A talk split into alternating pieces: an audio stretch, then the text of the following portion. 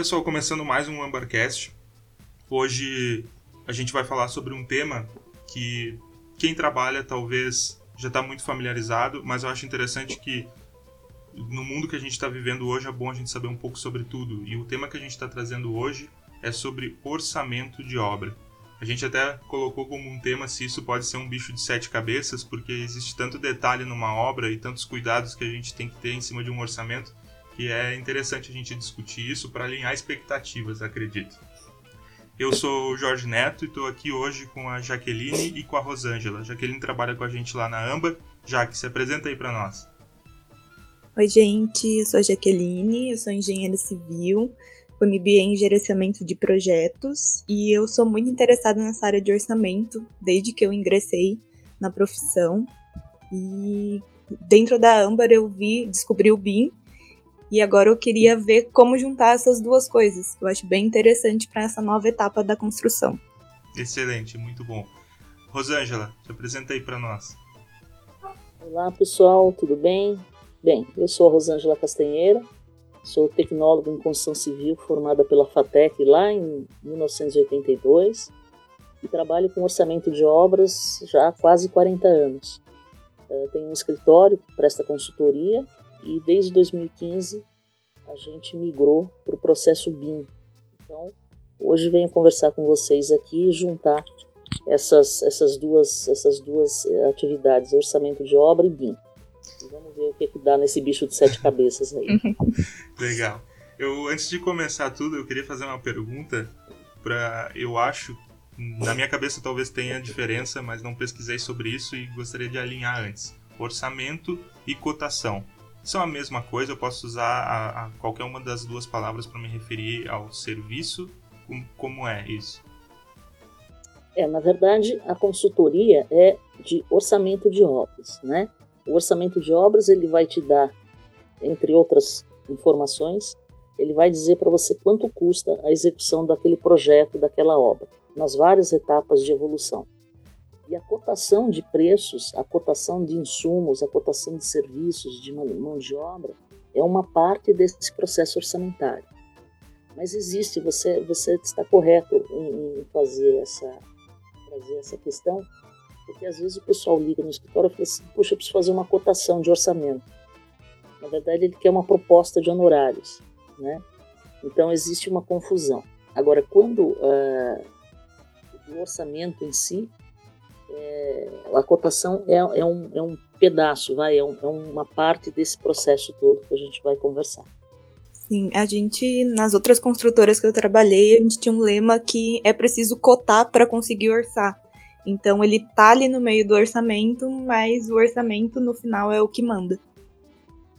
Se eu entendi bem, é como se eu fizesse a cotação dos preços e largasse isso numa linha do tempo ligada a outros serviços. Tipo assim, o preço é um, a cotação é essencial para eu poder formar o orçamento. Seria isso, né?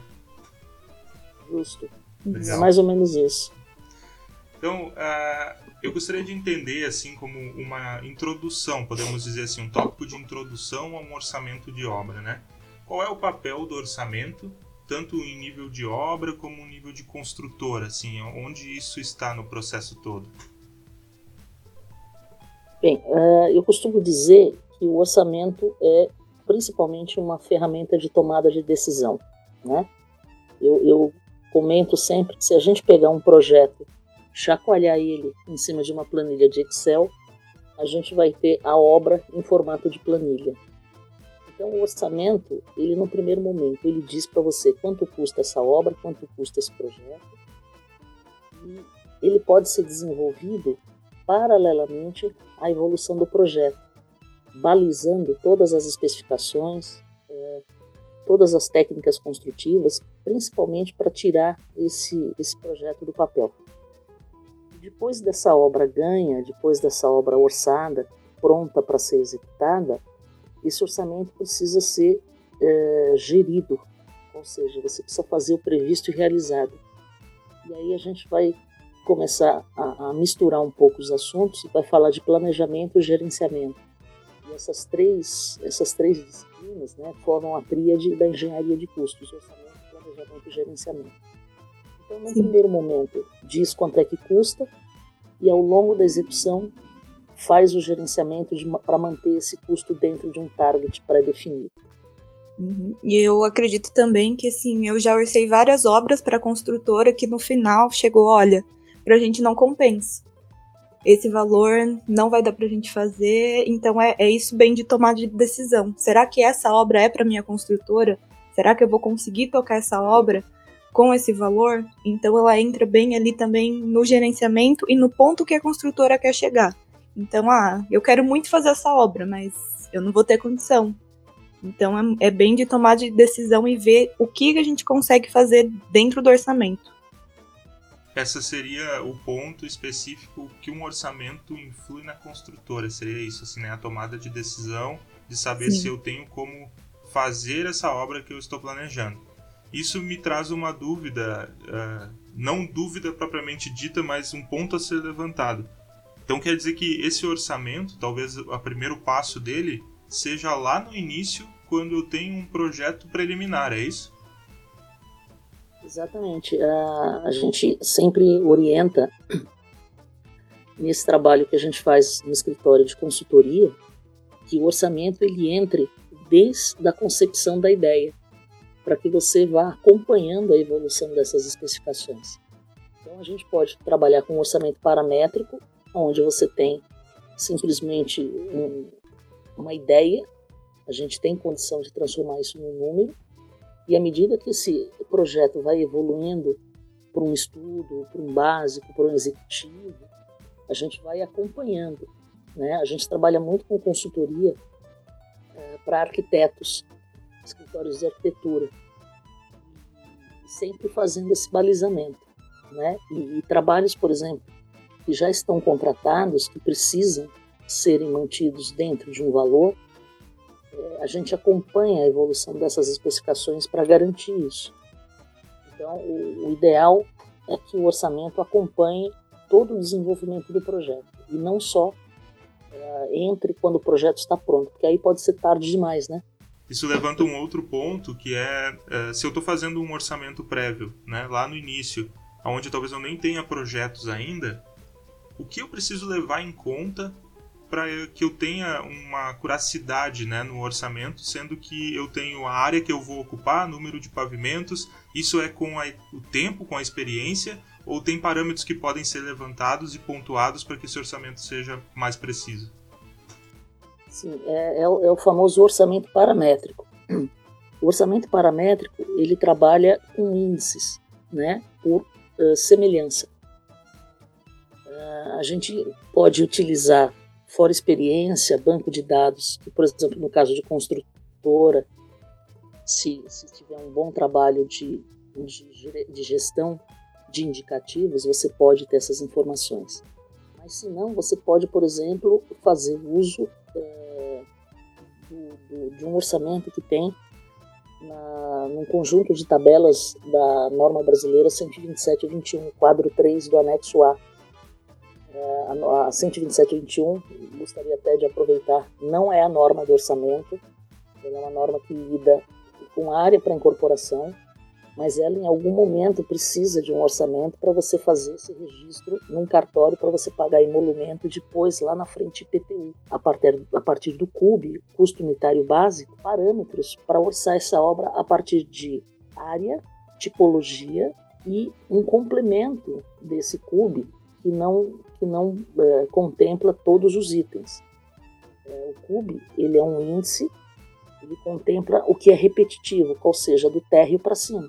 Do térreo para baixo você tem tipo de fundação, você tem é, contenção diferente, volume de terra, altura diferente depois no, nas repetições. Então existe uma metodologia para você trabalhar com um orçamento paramétrico. Ele é feito por correlação. E à medida que isso for evoluindo, você vai fazendo essa correção até dizer se vale a pena ou não essa obra. Como a Jaque falou, vale a pena para a empresa, está eh, dentro daquilo que eles estavam esperando. Né? Mas é possível sim, lógico, existe uma margem que pode variar até 30%, né? em média, mais ou menos 30%. Mas você trabalha com risco calculado, né? Sim, e acredito que com o tempo você venha cada vez mais aferindo isso, né? Você usa aqueles básicos, mas com experiência e talvez até uma técnica da própria empresa, ter outros parâmetros que vão ajudando a levar esse orçamento mais para o centro, né? É, o que é bastante importante na atividade de, de, da engenharia de custos é, é vivência, né, experiência. E você, principalmente, você ter banco de dados. Todos os trabalhos que você faz, você precisa girar, gerar é, indicativos. Então, quanto é que custou por metro quadrado? É, que volume de concreto teve? Qual é a porcentagem de instalação? Para que você tenha os seus parâmetros ao longo da sua vida profissional, para justamente nesse primeiro momento do orçamento, você ter dados e ter o feeling, né? Para você saber se aquilo ali está dentro ou não do que você está esperando, né? Isso é muito importante. Eu tenho uma história legal que quando eu trabalhava numa outra construtora, Sempre que tinha um orçamento, meu chefe sentava comigo e mais dois engenheiros e falava: Ó, oh, eu quero que vocês orcem essa obra. Só que antes eu vou escrever aqui atrás desse papel, que eu já calculei de cabeça e eu sei o valor que vai dar. E era assim, impressionante. A gente terminava o orçamento, chegava muito perto do que ele falou. Então é aquela coisa, vai da experiência também. Não sei até hoje o método que ele usava de cabeça, mas queria muito descobrir. Mas, mas é uma certo, coisa, dava. Dava certo.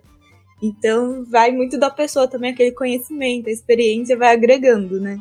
Eu, meu primeiro emprego é, foi numa empresa que fazia instalação de sistema de climatização de grande porte. Assim, orça, a gente fazia orçamento para obras de tribunal de justiça, hospital, teatro. Então, o meu trabalho era levantar à mão quantidades de chapa metálica, difusor, né? A gente usava canetas coloridas, eu uso até hoje essa ilustração para dizer que por que, que eram coloridas? Porque se alguém me interrompesse no meio do processo, eu tinha que trocar a cor da caneta, porque eu não sabia mais onde eu, onde eu tinha parado, né? Então eu tinha que marcar com outra cor. E isso acontecia também já, que era muito legal, porque eu tinha toda uma planilha com todos os índices, BDI, com tudo que me dava um valor no final. Mas o que me dizia se a planilha, o orçamento estava certo, se tinha algum erro, era a cabeça do meu chefe, que ele dizia assim: não, essa obra aí tem, tem alguma coisa errada. E era interessante que às vezes ele não estava errado, mas tinha uma particularidade na obra que fazia com que o, o valor subisse. Então ele estava certo, porque tipo assim, num contexto normal, não deveria dar aquele valor, mas estava dando mais alto porque era diferente. E isso entra no que a Rosângela falou do CUB, né? Por que, que o CUB não considera fundação? Porque isso são coisas que podem elevar demais o valor ou não, né? Então trabalha em cima do que é repetitivo, você tem uma média e o restante é como se fizesse um orçamento com o que se repete, o restante com o que é particular daquela obra, né? Então é, é muito interessante essa vivência e saber quanto vai dar, porque a gente até dizia assim, Pô, mas eu passei aqui uma semana fazendo levantamento disso para ele balizar com a cabeça dele. É, é isso mesmo. Ele pegava o valor total, dividia por 8, dava lá e disse: Não, isso aí tá errado. Eu disse: Pô, mas eu fiz todo o cálculo. Mas era a cabeça tinha uma noção de quanto tinha que dar, né? É muito interessante. E daí, isso, vamos agora. A gente fez um orçamento lá no início da obra, fizemos uh, um, um. Vamos usar os termos aí um orçamento paramétrico. Iniciamos, a construtora deu a ideia de que consegue cumprir aquilo que está dentro das expectativas, mesmo com a margem. O projeto começa a andar.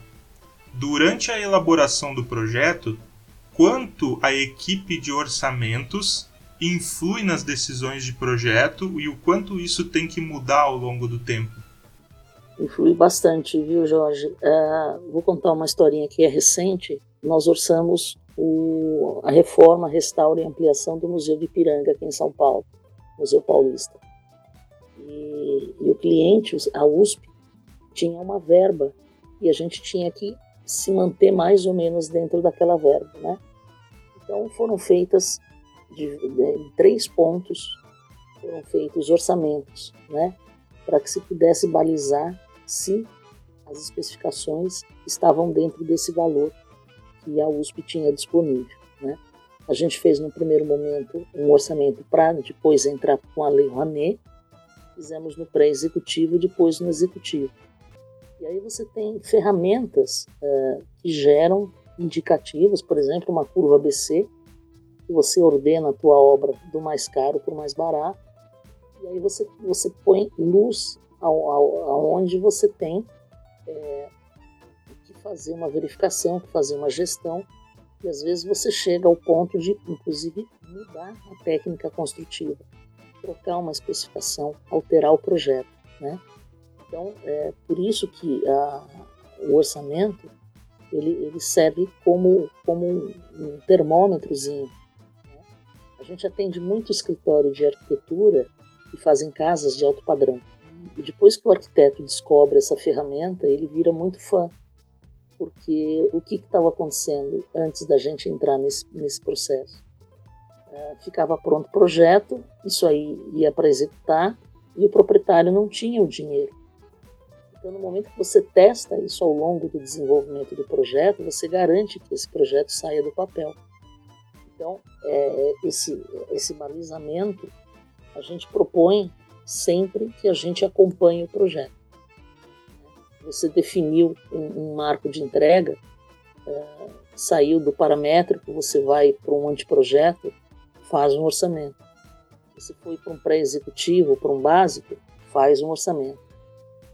Quando você chegar no executivo, o formato desse projeto ele está dentro da expectativa do cliente, ele está dentro do, do, da disponibilidade financeira e você não perde trabalho.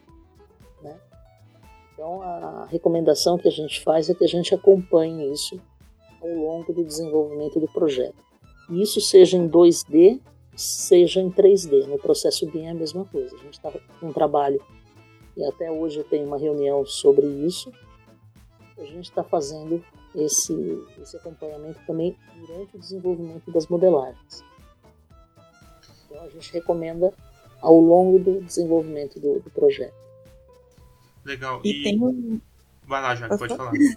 Tem uma coisa interessante também. Eu trabalhei na prefeitura da minha cidade, no setor de obras. E eu lembro que uma vez veio uma verba pra gente fazer um centro de referência turística aqui. Então a gente orçou em um ano, fez, licitou e ficou lá parado esse projeto, porque obra federal às vezes demora para vir, né? E quando chegou a verba, foi um ano e meio depois, aquele orçamento estava tão defasado com o que a gente precisava executar que nenhuma construtora quis pegar. Porque o preço já não estava praticável, ele já não ia conseguir executar aquela obra. Então, eu, eu acredito que o orçamento também tem um prazo de validade nesse sentido. Não adianta eu orçar hoje uma obra que o cliente vai executar daqui um ano e meio. Eu recebo vários assim, clientes particulares. Ah, eu quero fazer uma casa, eu quero fazer uma ampliação na minha casa. Orça para mim? Sim, eu orço. Só que a validade desse orçamento é coisa de, de três meses. Daqui três meses pode ser que eu tenha que te orçar de novo, porque tudo é variável, né? Então os preços de mercado vão variando e isso tem que estar sempre em conjunto com o orçamento. Ele tem que estar sempre caminhando junto com essa renovação do preço de mercado. É, essa questão que a Jaqueline citou é, é bastante interessante, porque, por exemplo, o órgão público, por conta de legislação, esse orçamento ele tem vida útil de um ano, inclusive depois da obra ganha. Então, o, o camarada que ele, ele, participa de uma licitação e que ele ganha essa obra, ele precisa ter uma gestão muito boa de todos os seus processos de, de internos e de execução, porque durante um ano ele não pode fazer o reajuste dessa proposta. Sim. Inclusive se tiver é, dissídio de mão de obra, ele vai ter que arcar, ele vai ter que absorver isso, né? Uhum. No caso do, do particular, é um pouco mais flexível, mas o interessante é que você é, faça sempre é, e pontue dois momentos do orçamento. No desenvolvimento do projeto, que foi isso que a gente falou, e depois, ao longo da execução da obra, que você faça o previsto realizado. O previsto realizado, ele tem duas funções. Primeiro, corrigir essa questão que a Jaqueline falou, que é, que é a validade desse orçamento, porque os preços são voláteis, eles, eles, eles se atualizam, enfim, o mercado ele, ele é dinâmico, né? E, outra para fazer o estudo do previsto e realizado, a perceber eventualmente onde é que escapou alguma coisa, onde é que tem um erro, para você retroalimentar essa cadeia e, e, fazer a correção do teu processo orçamentário, do, do seu planejamento, para que a sua gestão acompanhe essa evolução e você tenha um produto final que não dê susto em ninguém, né? Isso é muito importante. Então, o fato de orçar não significa muito, não. É lógico, é um passo importantíssimo, mas você precisa acompanhar a, a execução da obra juntamente com a evolução desse orçamento.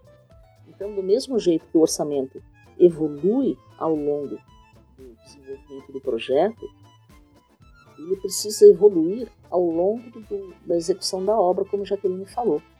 Né? Você precisa atualizar isso de quando em quando e fazer essa renovação de, de cotação, né? como a gente começou a conversa falando sobre isso, de maneira que você tenha esse financeiro sempre muito bem, é, muito bem ajustado, né? Isso é muito importante, é um ponto bastante importante que ela citou, viu, gente? Legal. Sobre validade de orçamento, né? Interessante isso. Uh, é. E eu tenho uma dúvida voltando um pouquinho no projeto, porque eu trabalhei com projetos. Eu não peguei projeto à mão, né? Quando eu entrei na área de projeto já era projeto feito no AutoCAD. Mas eu peguei a transição do, do CAD, do processo CAD para o BIM, e que muito se falava e que muito se fala hoje ainda é que o BIM exige um pouco mais de informações no início do processo, o que ajuda na tomada de decisão. Então a minha pergunta relacionada ao orçamento era como isso acontecia com projetos em 2D, sendo que normalmente o memorial descritivo, as especificações, elas, os detalhamentos, elas vão ocorrer lá no projeto executivo. Então como se faz o acompanhamento do projeto com um desenho só, sem muito especificação de materiais que vão indo, onde entra uh, esse detalhe, é questionamento com o projetista ou o projetista ele entrega algumas especificações para vocês? Então, aí a gente tem que pontuar é, duas situações, Jorge. É, quando eu comecei minha carreira, há muitos anos atrás, é, a gente tinha todas as informações no momento adequado, né? É, em algum momento a gente perdeu essa, essa boa prática, né?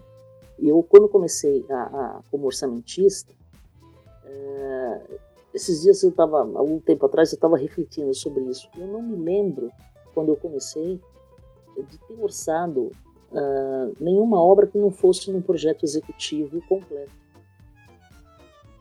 Uh, era muito interessante, porque é, é essa, essa, essa coisa de acompanhamento não existia.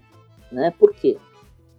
Obras públicas, por exemplo, eu atuei bastante nessa parte de orçamento de referência. Não havia 8666. Então, era preço e técnica. Eh, então as obras eram bem feitas, eram bem especificadas, eram bem executadas e todo mundo ficava feliz. Né? O particular, por sua vez, é, se, se, construía na época muito por preço de custo.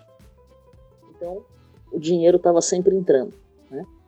Em algum momento se perdeu essa coisa de você fazer uma obra bem especificada. Mesmo quando a gente tinha é, um orçamento é, de estudo, que a gente chamava na ocasião, a gente tinha um memorial de acabamentos, tá? a gente tinha definições.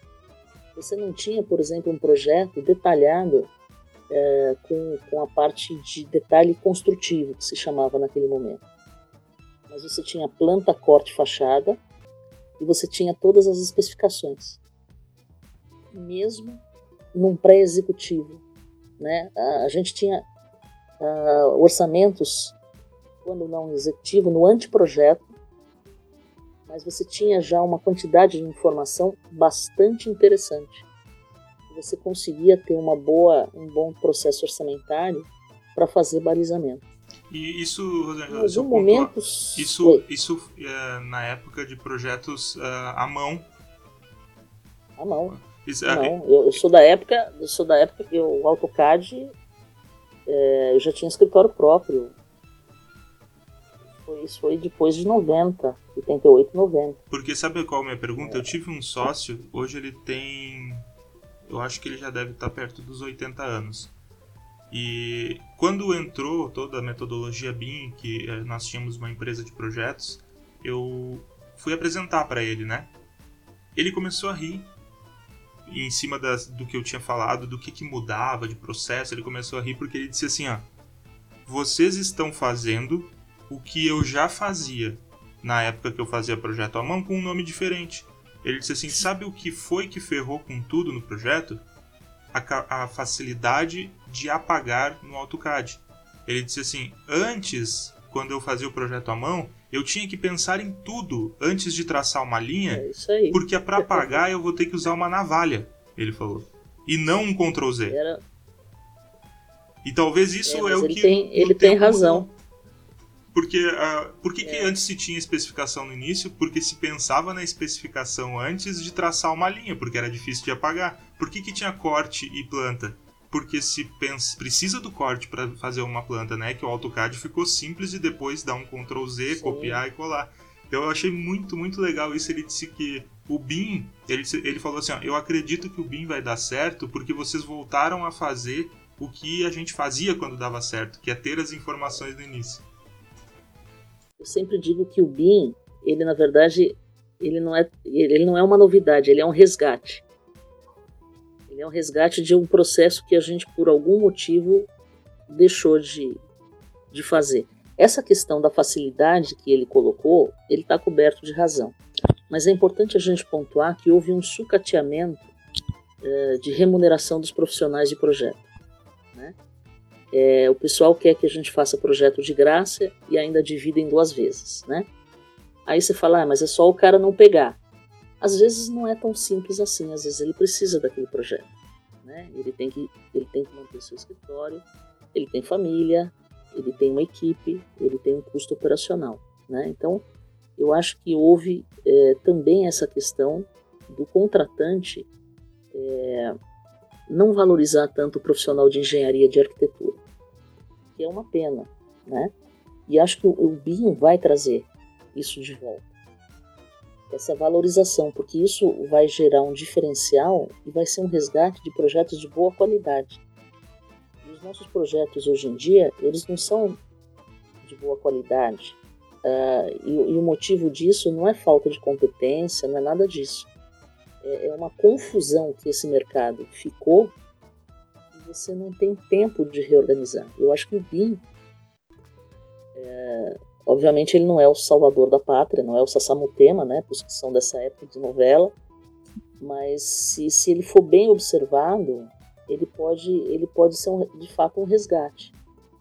Porque você precisa pensar numa série de, de questões antes de você começar a planejar, a, a, a, modelar. Você precisa planejar.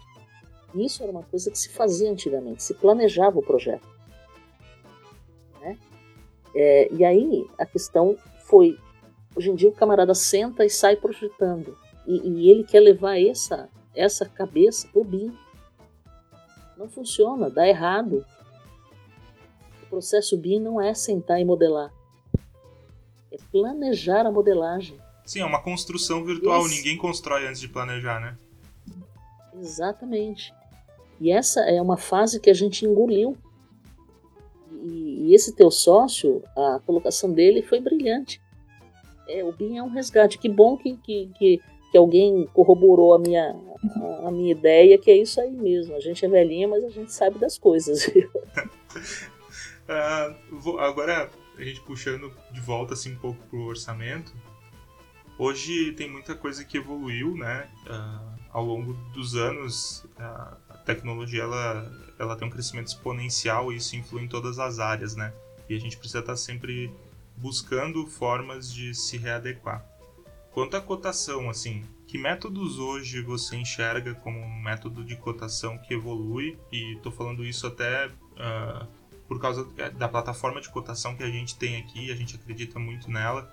E queria saber o quanto isso contribui ou se você vê que existe muito algo que melhorar ainda na forma de cotação de preços.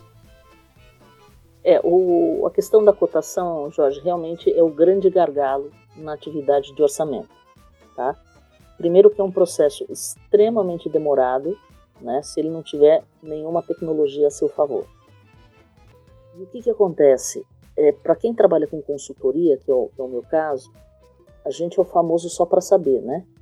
Então eu mando cotar 70 folhas de quadro e eu não vou comprar esses, esses quadros né? E eu não tenho controle de quem é que vai comprar esses quadros, né? Então eu tenho que ligar para 10, 15 empresas, né? Para conseguir 3, 4 cotações. Isso é um processo muito, muito trabalhoso. A gente teve uma, uma, uma evolução, que são as plataformas B2B, que aliviaram isso um pouco. Né? A gente tem o Constru Compras aqui em São Paulo, eu já fui assinante, mas durante um período eles não aceitavam empresas de consultoria, só construtoras. Eu, eu sou capaz de entender, porque uh, o pessoal de, de, departamento de vendas precisa ganhar comissão. Né? Então, isso realmente eu acho que foi um avanço. É, recentemente eu assinei novamente, eles, eles voltaram a, a aceitar empresas de consultoria, não só construtoras, e é um processo que agiliza muito. Né? É claro, é, como toda cotação, você precisa fazer uma análise muito criteriosa desse retorno que vem. Então você precisa analisar essa proposta, você precisa ver se ah, o que foi solicitado ah, de especificação é exatamente o que está retornando, porque às vezes isso não acontece, né? Mas como esse trabalho todo ele já vem equalizado, a leitura que a gente faz é muito mais rápida. Entende? Então, eu, eu acho que uh, essas plataformas de cotação, elas precisam aumentar, elas precisam ter mais, precisa ter... E eu sei que é uma coisa muito complicada de você gerenciar esse processo todo. Mas eu, eu, eu sou uma entusiasta disso e espero que, que tenha muito muito mais dessas empresas fazendo esse tipo de prestando esse tipo de serviço. A gente... eu, eu fiz uma você tá onde que você tá, Jorge? Você tá em Porto Alegre ou você tá em Santa Catarina? Tô em São Carlos, São Paulo. São Carlos, tá. É. Porque é que você tem sotaque de gaúcho, desculpa. Eu sou de Porto Alegre. ah, pois. É, não, eu te pergunto da, porque é, eu estava eu tava, é, procurando empresas para eu assinar novamente esse serviço. E aí uma aluna minha de, da pós-graduação de Florianópolis, ela falou, olha, aqui em Florianópolis tem uma empresa de B2B, você não quer ligar para eles? Os meninos são ótimos, começou como uma startup tal. Aí eu liguei para eles e eles também não, não abriam eh, assinatura para consultoria, só para construtoras, né? Mas aí depois eu vou querer o teu contato, então, Jorge. Provavelmente. Aí... Provavelmente é a mesma mas empresa. provavelmente é a mesma empresa. A, a ah, Amber comprou a Conas, que é a empresa de Santa Catarina. Isso. Ah, puxa, mas abre para consultoria, vou, gente, por favor. Vou, vou, levar o assunto com carinho para eles, Rosângela. Nem que seja. Eu vou abrir um Nossa, parênteses. Nossa, o rapaz, o rapaz foi um fofo. A gente conversou horas. Aí ele disse: Olha, pra gente é complicado, porque a gente tem tem que dar um retorno e tal. É, é um, é um negócio, eu entendo, mas eu sou capaz sabe, de entender, Mas sabe né? o, que, o que a Conas agora, a gente está focando em dois pontos que são bem interessantes. Um, eu acho que é interessante pontuar como um problema que pode acontecer, que foi uma dor que a gente tentou resolver aqui, que é a equalização de nome dos produtos. A Conas, a, a plataforma, ah, fez isso. Então hoje, quando um exemplo, eu posso comprar bacia sanitária, vaso sanitário, no Rio Grande do Sul se chama de privada. Então, eu tenho Sim. três nomes. Isso eu acredito que é difícil quando a gente pede um orçamento, por exemplo, se eu vou fazer um, eu sou do Rio Grande do Sul, vou fazer uma obra em outro estado, a equalizar esses nomes. A CONAS a gente chama de CEPIC, que é um cadastro de produtos da construção civil que é esse ponto. Quando você digita vaso sanitário, ele vai aparecer todos os nomes referentes a. Ele tem uma inteligência é. que, que, que, traz aí o sinônimo, isso, vai. Porque isso ah, mas facilita, isso é, isso é bárbaro. Isso facilita é. para quem vai receber, né? Porque ele vai saber que aquele item se refere a este nome padrão, Sim. né? Então, mas eu e vou... é uma loucura, porque é, essa coisa é muito interessante, fabuloso isso, genial. Porque eu vejo, eu dou aula no país inteiro. E às vezes eu falo um negócio, eles ficam me olhando. Eles não sabemos o que é isso. Outro dia eu estava falando de critério de medição, aí eu digo ah, os requadros, né? Eu tava, eu acho que eu estava em Salvador. Aí ele me levantou a mão e disse: O que é requadro? Eu digo aquele um entorno assim. Aí mostrei na janela. Ele diz: Não, isso aí é, é arestamento. Aí já notei lá que requadro é arestamento. Em Santa Catarina tem um outro nome. Uh, eu, não, é? eu não lembro, mas tem um outro nome porque eu também, quando estava criando as famílias pro BIM, pro Revit, eu fiz os requadros, né? Que era para poder contar essa volta da, da esquadria. Sim. E eles não sabiam o que era. Eles disseram, pô, eu não tô entendendo o que é o requadro. Daí eu mostrei na imagem ele disse, não, aqui a gente chama de um outro nome. Santa Catarina chama de outro nome também. Eu vou é lembrar e vou falar. Então, a gente a gente é, é, essa essa ideia de vocês foi genial. E foi genial. É, foi uma... tem que ter muito mais porque é essa inovação Jorge é, isso dá um ganho na, na, atividade de orçamento fabuloso. É, é, nessa é nessa faixa é nessa atividade que é a tal da cotação que você perguntou no começo do nosso bate-papo. Legal. Né? então a cotação é fundamental sem cotação, como disse, como disse a Jaque, para orçar precisa cotar. Adorei isso. Posso usar? pode, pode Mas usar. Dou, dou, crédito.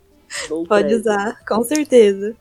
É, é fundamental, porque é, mesmo que a gente use tabelas de preço público é, para uma licitação, por exemplo, você depois precisa fazer, refazer, na verdade, esse orçamento com a tua realidade. Sim. Então você Porque precisa contar com os teus também. Muitas, né? Você, você trabalha com isso, você sabe. E você trabalhou em construtora.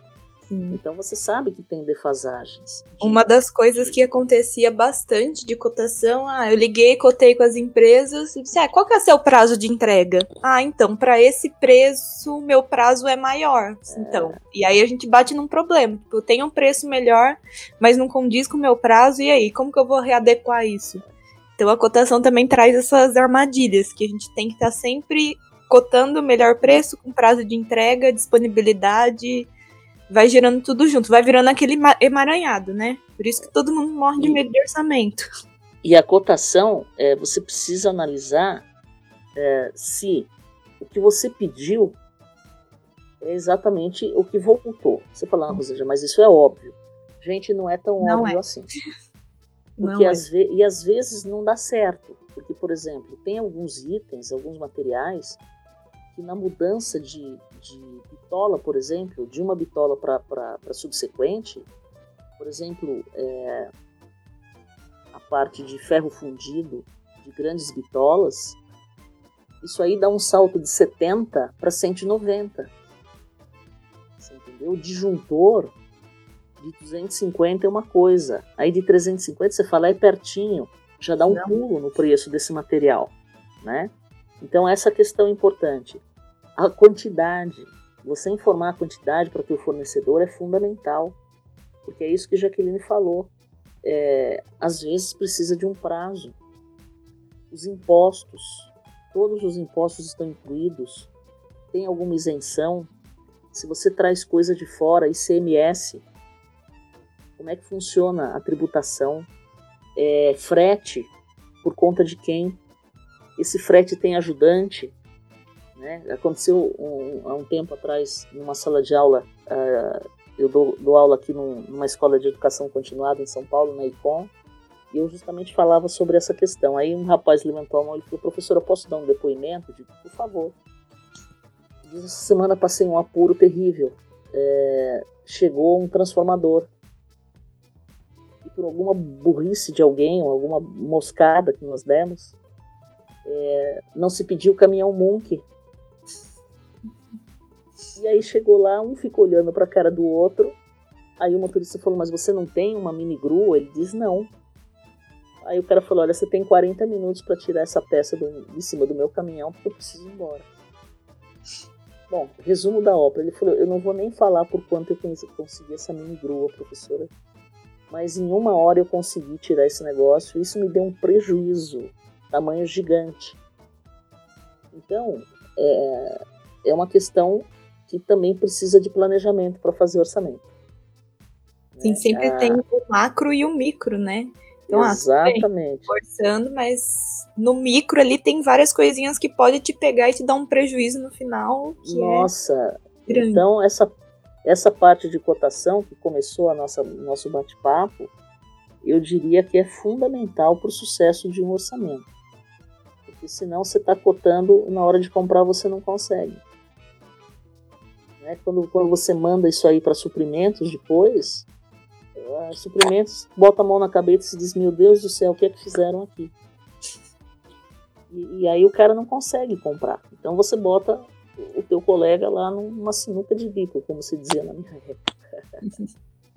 eu também já passei uma vez por um, essa questão de, de içamento, né, de movimentação vertical, que foi a gente orçou como padrão um, uma, um, um caminhão, né, para elevar um sistema de refrigeração de água, né, para cima de um prédio.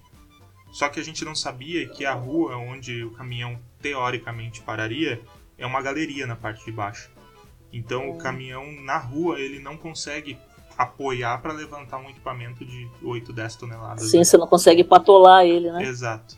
E aí o caminhão teve que parar uma quadra depois Nossa. e usar um outro caminhão, porque daí a haste dele era muito grande, né, para poder vencer toda essa distância. E ele tinha que vir um segundo caminhão para apoiar este primeiro caminhão e tipo forçar ele a não tombar. Então era o preço de dois caminhões trancando uma rua no centro de Porto Alegre, o que tinha que ser acontecer de madrugada. Então tinha adicional noturno. Sim. E os caminhões é. lá, que a gente usa lá, é a Darcy Pacheco, eles cobram desde o momento em que o caminhão sai do estacionamento deles. Então desloca o deslocamento também é cobrado. Então, tipo, o que a gente orçou não, Nossa, não foi lá em cima. Exatamente. Então são peculiaridades. Essas, essas essas questões de você analisar é, a situação da cotação. É, duas historinhas bem rápidas, se, se, se, puder e se der tempo. É, a gente orçou uma vez uma obra que era numa pirambeira, era uma, uma, uma lomba, como diz no sul, né? bem, bem acentuada. o caminhão, a, o caminhão betoneira da concreteira não subia cheio então, e vocês sabem que, seja lá o volume que tem, o cara te cobra a viagem inteira. Né? E a gente fez essa consideração. Né? A gente falou: olha, tem essa particularidade e tal. O cara falou: olha, no máximo tem que ter tantos metros cúbicos dentro da, da betoneira, eu vou te cobrar. Enfim, isso aí deu um número lá em cima. O cliente falou: não, você tá maluca. Eu falei: olha, mas o caminhão não tá subindo cheio.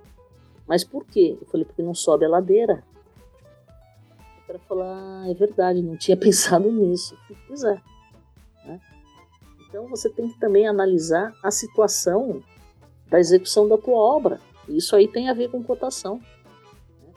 Uma, uma, uma outra questão também com relação à quantidade é, orçada. A gente fez um, um, um edifício comercial, o último andar era a presidência, e havia uma especificação de uma pastilha num tom de vermelho que era uma, um pigmento especial importado. Era um banheiro bem pequenininho, se tivesse dois metros era muito, talvez nem isso. E o mínimo que essa empresa fabricava para pigmentos especiais eram 8 metros quadrados, né? E um preço tipo R$ 1.500 o metro quadrado, e aí vezes é, os 8 metros quadrados, né? E aí dividido por 2 metros quadrados, que era o preço era a área, né? E deu um valor. O cliente falou, não, mas espera um pouquinho, essa pastilha custa mil reais. Eu falei, só que você tem que comprar oito metros quadrados para aplicar dois. E eu preciso botar isso em algum lugar. Aí o arquiteto falou, pelo amor de Deus, você está brincando. É mais caro que tudo. Eu falei, pois é, é mais caro que tudo. Então essas, essas pegadinhas que a gente fala, é, você precisa estar tá atento. Não adianta pegar o preço do metro quadrado do, da cerâmica, do azulejo. Você tem que saber quanto é que tem na embalagem para você fazer essa conta de trás para frente. Senão, ou está sobrando ou está faltando muita coisa. Normalmente falta. Normalmente falta. Então, é, isso tudo precisa ser analisado. Então, se a gente tiver uma plataforma, voltando ao assunto de origem, né, é, que, que faça esse procedimento pela gente, nos vai, nos vai dar tempo de fazer a análise. Entende? Nos alivia a, preocupação de, de, de colher informação, de equalizar, de ligar, de cobrar. Isso é muito chato. Então, se você tiver um, um, processo que faça isso por você, né, na hora que esse material chega, o que, que você faz com ele? Você analisa. Sim. Então eu sou super a favor, super a favor desse B2B. Legal. Tem que ter mais, tem que ter muito mais. É, tem que. Tem, como a gente fala, o departamento em si da construção civil parece que começou a evoluir de alguns anos para cá, assim, em tecnologia, né? Então a gente está É. num processo ainda de crescimento. Uh, acho que como um último ponto para a gente fechar, que é essencial, já que também já tinha comentado sobre isso, e acho que eu sempre levanto essa discussão com o BIM, que são uh, os critérios de medição. Tem muita coisa que no, num modelo BIM se a gente for extrair a quantidade propriamente dito, não vai bater com o critério de medição, porque a cada 50 centímetros eu cobro 2 metros, a cada 1 um metro quadrado de vão de janela eu cobro a parede inteira. Uh, isso, o que eu enxergo é que isso com o tempo se criou um padrão, porque eram certas coisas difíceis de se medir, então criou um critério de medição para se tornar mais fácil. A minha pergunta com o critério de medição é: você acha que com o modelo BIM a gente pode forçar uma mudança nos critérios de medição, já que eu tenho a área exata, a área exata de vão, a área exata de requadro, uh, tudo isso de uma forma em números que eu possa ir lá e acertar com o meu empreiteiro e dizer, ó, eu preciso que você faça dessa forma. Como você enxerga critério de medição e modelo BIM? Olha, é, agradeço imensamente por essa pergunta, porque essa é minha bandeira desde que eu comecei a pesquisar BIM em 2012. Tá? Critério de medição e remuneração. Isso é fundamental para o seu orçamento sair certo. Não adianta você ter uma cotação bem feita, você ter é, um pessoal fazendo uma obra maravilhosa, se você não tem as quantidades é, levantadas de maneira correta. Quando você fala de critério de medição, o que, que você está dizendo? critério de medição é uma regra diz como você tem que levantar o quantitativo dos seus serviços, porque orçamento orça serviço, o material está lá dentro, embutido, material, mão de obra equipamento, tá? são recursos. É, e é, esse critério diz o que, é que precisa estar contido para eu pagar você, tá? E como ele me diz que como é que eu tenho que medir, isso está relacionado a tempo de profissional que executa esse serviço. Então, o critério de medição e remuneração tem a ver com quantidade de horas que estão dentro da composição unitária. Para cada critério de medição, corresponde uma e somente uma composição de custo unitário. Isso é um parzinho.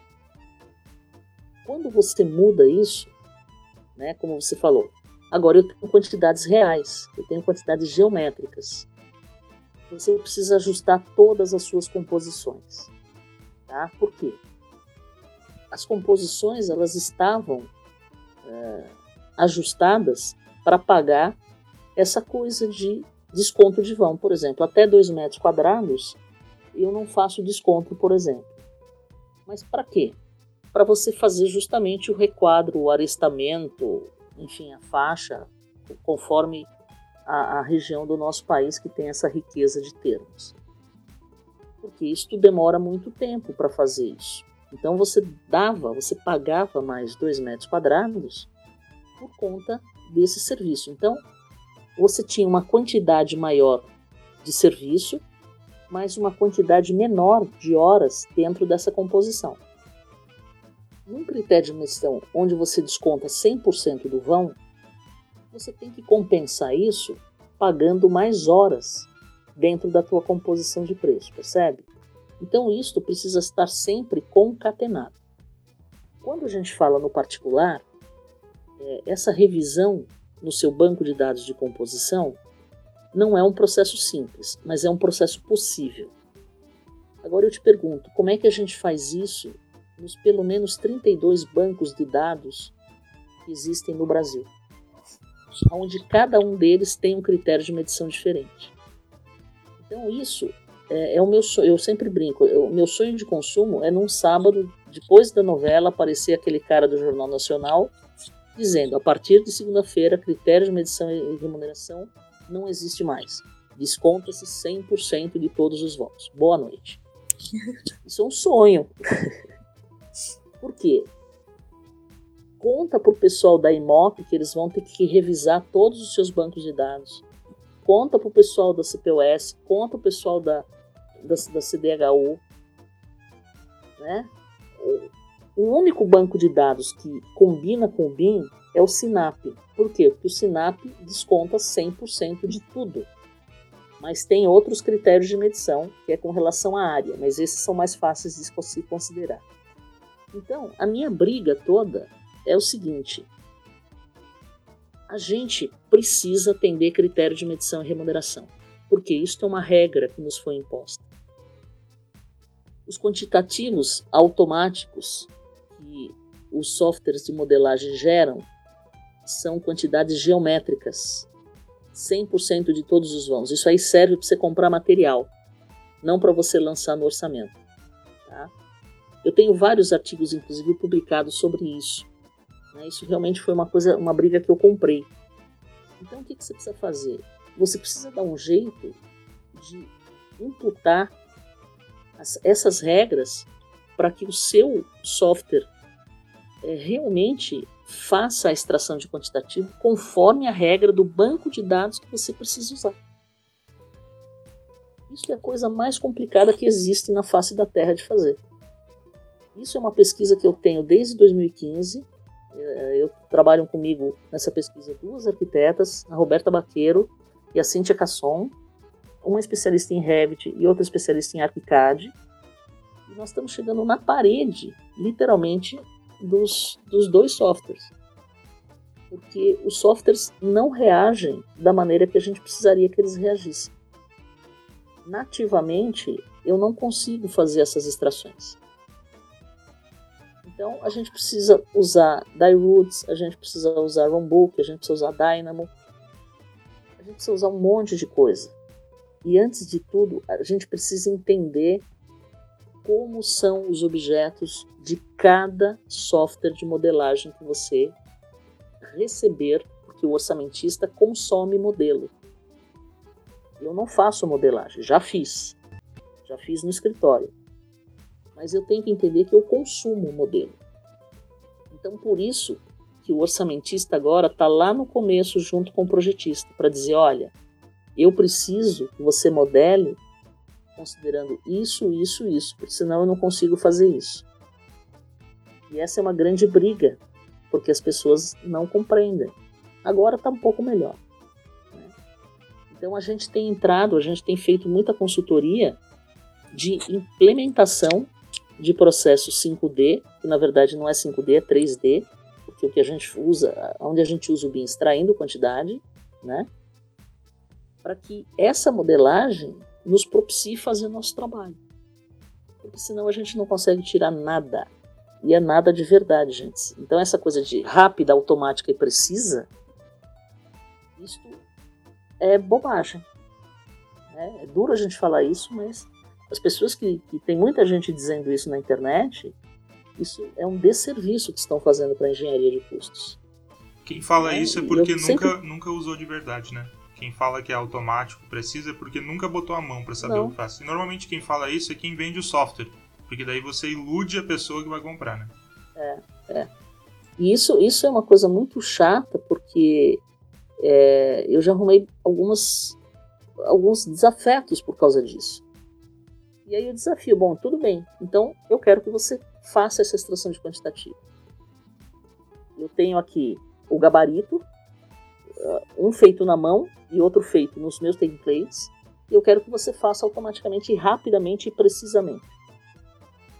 Estou esperando. Ninguém topou até hoje. Já faz cinco anos que eu faço esse desafio. Ninguém topou. E até aqueles que são ditos sabidos aí, que, que dão curso de orçamento por aí pela internet, que tem que vendem coisinhas e cursinhos e esses daí são os que mais fogem. Mas, Angela, Mas esse é um grande problema que nós temos, viu, Jorge? Mas precisamos enfrentá-los uh, de frente. Eu acho que é... estaremos extraindo quantitativos errados. E isso, infelizmente, acaba queimando a tecnologia, né? Pelas pessoas não saberem usar, acaba queimando a tecnologia. Uh, Rosângela, acho que o papo foi muito bom, muito bom mesmo. Foi, ah, muito obrigada. Foi é, um papo eu quase estou fazendo aqui propaganda do podcast da Mariana Macedo, mas foi um papo construtivo. A gente, a gente aprende muito, é muito legal ter a experiência. E a gente, há, há muito tempo eu venho batendo nessa tecla de que se a gente pegar pessoas jovens com um conhecimento que consegue aprender muito rápido numa tecnologia e colocar pessoas experientes como você ao lado, a gente tem um crescimento gigantesco. O problema é que uh, os jovens, e estou me incluindo nisso, né, assim, mas acham que sabem tudo porque dominam a ferramenta, mas por trás de uma ferramenta tem todo uma alguém que tem que julgar o que o que ela está fazendo, né? Uh, esse mesmo sócio meu, ele falava que esses novos softwares são umas caixas preta, que a gente não sabe como ele está fazendo o cálculo. Então precisa ter alguém para julgar. É. E eu acho que esse conhecimento tem que ser compartilhado para que eu, quando for mais velho, possa ter o mesmo conhecimento, talvez, que você ou com outras pessoas que já viveram bastante em cima disso. Fantástico a troca de experiência. Exatamente.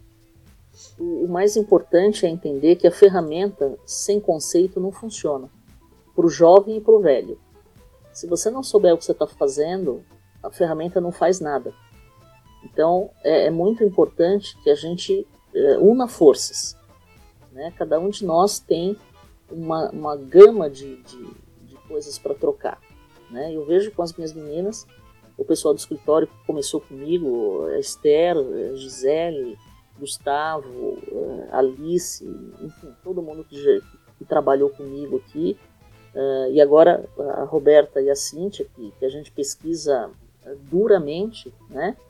a gente troca conhecimentos, informação e, e produz cursos para ensinar para as pessoas que isso não é automático, não é rápido e não é preciso. E se, se o teu modelo tiver todo errado, onde está a precisão? Não existe. A gente depende de um modelo que a gente não tem como. É a caixa preta que você falou. No CAD, você, tá, tem algum gato na planta, é você e a planta. Você, você interage de uma outra maneira. No BIM, você recebe realmente um, um, um, conjunto de informações que você não sabe como é que aquilo foi pensado. E a gente precisa que essas informações sejam pensadas de uma maneira é, que funcione. E, e, eu sempre brinco, se funcionar para orçamento, funciona para obra. A gente precisa entender que o modelo BIM ele precisa servir à obra. Casualmente serve orçamento, porque a gente produz quantidade de serviço para ser paga lá na obra, para fazer a medição, para que no, no, o seu serviço não seja glosado. Então, a construção virtual, ela precisa reproduzir dentro do teu computador a mesma coisa que vai acontecer lá no, no canteiro de obra, no terreno. E uma delas é fazer pagamento de serviço. É disso que vive a construtora. De medição de serviço e emissão de nota fiscal. Quem propicia isso é a quantidade de serviço, que é exatamente 50% do serviço que o orçamento realiza. Extração de quantitativo. Então, na hora que as pessoas entenderem que o BIM precisa servir a obra, e não é a Rosângela, não é a Tríade, que é meu escritório, não é a Jaque, não é a construtora, não é. Precisa servir a obra, gente. E a gente realmente trabalhar de maneira colaborativa, a coisa vai.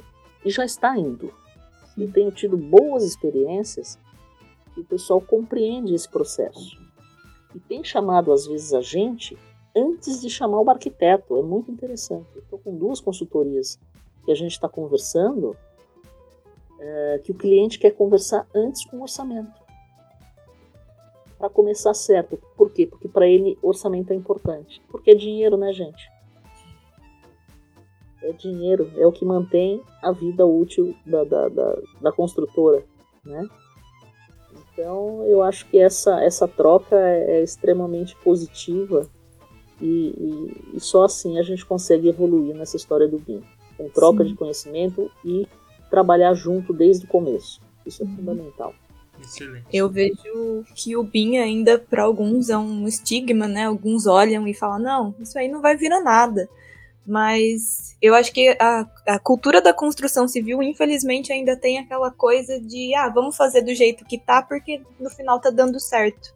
E não é isso, né? A gente, a construção civil só perde para pesca, se você for olhar das coisas mais. Uh, com mais tecnologias. Então, é uma coisa que move o país, a construção tá ali na nossa economia e ninguém tá dando muito bola para ela. Então acho que a gente precisa começar a olhar para esses lados. Olha, a gente tem o BIM, a gente tem um orçamento, dá pra gente fazer uma coisa legal, é só ter aquela humildade de ah, vamos unir todo mundo e vamos caminhar é. para frente. Não, não é porque deu certo até hoje que a gente tem que continuar. A gente tem que testar coisas novas e que vão melhorar o processo. Boa. É, mais uma vez, Rosângela, muito obrigado por ter. Imagina, eu que agradeço o espaço de vocês aí. E vou. Para falar de um assunto tão, tão importante que dá muito trabalho de fazer, mas eu acho que é uma informação de extrema, de extrema importância para o processo construtivo. Legal, eu vou deixar aqui na, na descrição do podcast o LinkedIn da Rosângela, o site da Tríade. É, depois, se você puder compartilhar algum dos seus artigos também, eu posso pôr ali, Rosângela, o pessoal sim, ter sim. acesso.